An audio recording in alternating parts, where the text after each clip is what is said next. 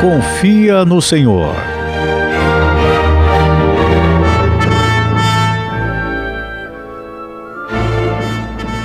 Uma linda história de amor. Eu vou contar essa história para vocês para dar o exemplo do confiar em Deus.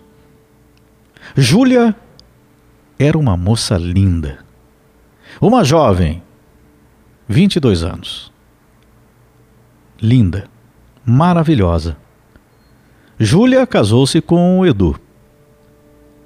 Sabe, aquele amor, uma coisa incrível. Que amor bonito. Aquele love intenso. Era bonito de ver os dois juntos. Era o amor mais sincero. Sabe aquele casal que um completa o outro? Que tem toda uma felicidade, uma união, que você olha e fala: não tem como separar. Não tem como separar esses dois. Só que, depois de um ano e meio, a Júlia foi chamada por Deus. Pois é. O Edu, então, perdeu uns 8 quilos. Um sofrimento. Foi um choque para ele. O Edu era ateu, materialista total. Era uma pessoa maravilhosa. Mas não acreditava. As atitudes dele eram daquela pessoa melhor pessoa.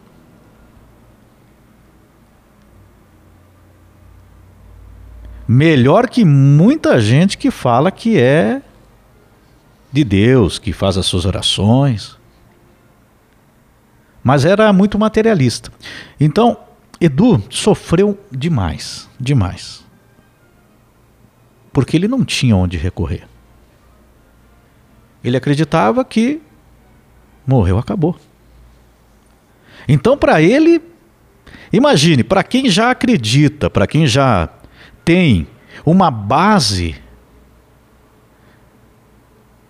para ajudar no seu emocional também, de acreditar em Deus, de que a vida ela é eterna, já é difícil você perder uma pessoa, um ente querido, porque fica a saudade, fica aquele sentimento de tristeza, da perda. Imagine só para o Edu, que não acreditava. E aquele amor, como eu disse aqui, aquele amor mais lindo com a Júlia. E tão jovem. Foi chamado por Deus. desacreditado da vida, o Edu. Mas um detalhe aqui, ele se dizia ateu, mas colocou a culpa em Deus, né? Ele dizia: Deus, se você existe mesmo, mostra então. Mostra para mim que você existe. Olha aí, ó. Por que, que a Júlia morreu então? Por que, que eu perdi? A minha Júlia porque é assim que ele chamava ela. Era uma maneira carinhosa, claro, não era querer ter posse sobre a pessoa, não. Aquele, sabe, aquele aquele tratamento que, que o casal tem um com o outro, aquela palavra diferente, e chamava ela de minha Júlia. E ela chamava ele de meu Dudu. Então, ele queria saber. Mas por que então? Por que, que aconteceu isso com a minha Júlia? Então, um dia, o Edu tá andando na rua, normal, né? Encontrou um amigo de muito tempo, muitos anos que ele não via. Aquele amigo, aquele, sabe aquele amigo de infância? O amigo dele estava empurrando um, um, carrinho de criança e a filha estava ali, uma filha nos dois anos e pouco, dois para três anos mais ou menos por aí. e encontrou aquele amigo. Aí conversa vai, conversa vem, saudades daquele tempo. Enfim, aquela conversa quando você encontra um, um velho amigo, uma velha amiga, né? No caso aqui, um velho amigo. Relembro o passado, aí ele olha, o Edu, ele olha e vê que a menina, a filha lá do seu amigo, beija uma boneca. E aí ele pergunta para a menina, claro, né, para brincar com a criança. Qual que é o nome da tua boneca? Aí ela responde: Essa aqui é minha Júlia. Opa, peraí, aí ele já toma um susto. Porque como eu falei aqui, como que ele chamava a Júlia? Minha Júlia. Vou retroceder aqui, vou lembrar. Lembra que ele falou aqui para Deus? Ele disse a Deus: Se você existe mesmo, me mostra então. Me mostra. Por que, que você levou a minha Júlia? Então a menina responde para ele. Ele perguntou: Qual que é o nome da tua boneca? É minha Júlia. Aí ele já tomou um susto, mas não parou por aí não. O pai da menina disse o seguinte: Nós hoje, sabe onde a gente está indo? Edu, nós estamos indo ali naquela instituição doar alguns brinquedos. Eu, o amigo dele carregava uma sacola, estava cheio de brinquedos, empurrando o carrinho. E aí ele complementa. E a minha filha disse que vai doar a bonequinha dela. Olha onde nós vamos chegar. Eu estou falando aqui de uma história de vida, gente.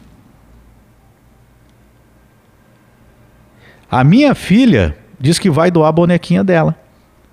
Aí a menina fala para ele: o papai do céu pediu para que eu desse a Júlia para ele, para ele dar para as crianças.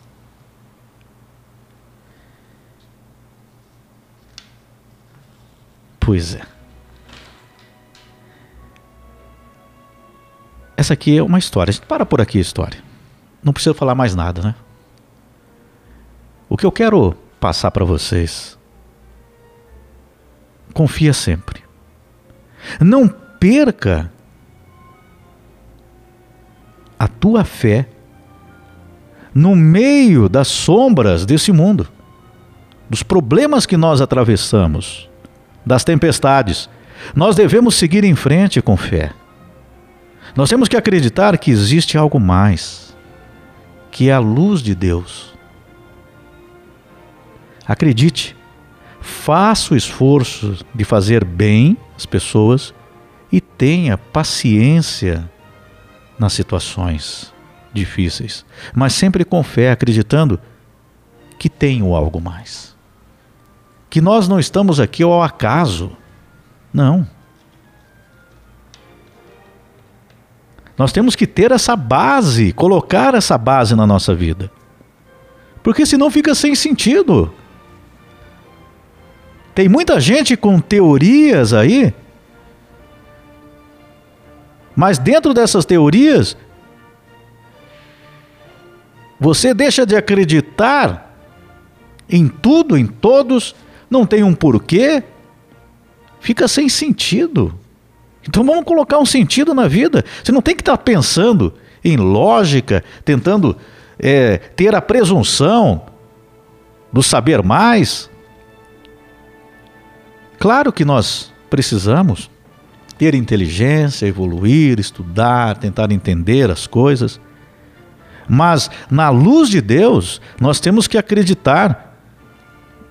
Nós temos que acreditar que nós não estamos aqui por acaso. e que na nossa vida tudo vai passar, tudo se renova aqui na terra. Mas o que é do céu sempre permanece. Vida eterna. Quando nós perdemos a confiança, nós nos tornamos infelizes. Infeliz é aquele que perdeu a confiança em si, a confiança em Deus, aquele que perdeu a sua fé. Ele se torna infeliz. Quem está infeliz é porque a sua fé está enfraquecida, deixou de acreditar em si próprio ou que a vida ela não para.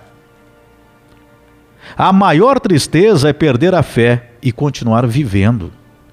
Por isso a pessoa se corrói por dentro.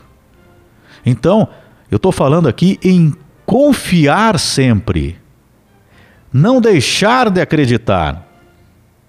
Eleve o teu pensamento a Deus. Lute, trabalha, aprende, vai, segue e confia sempre.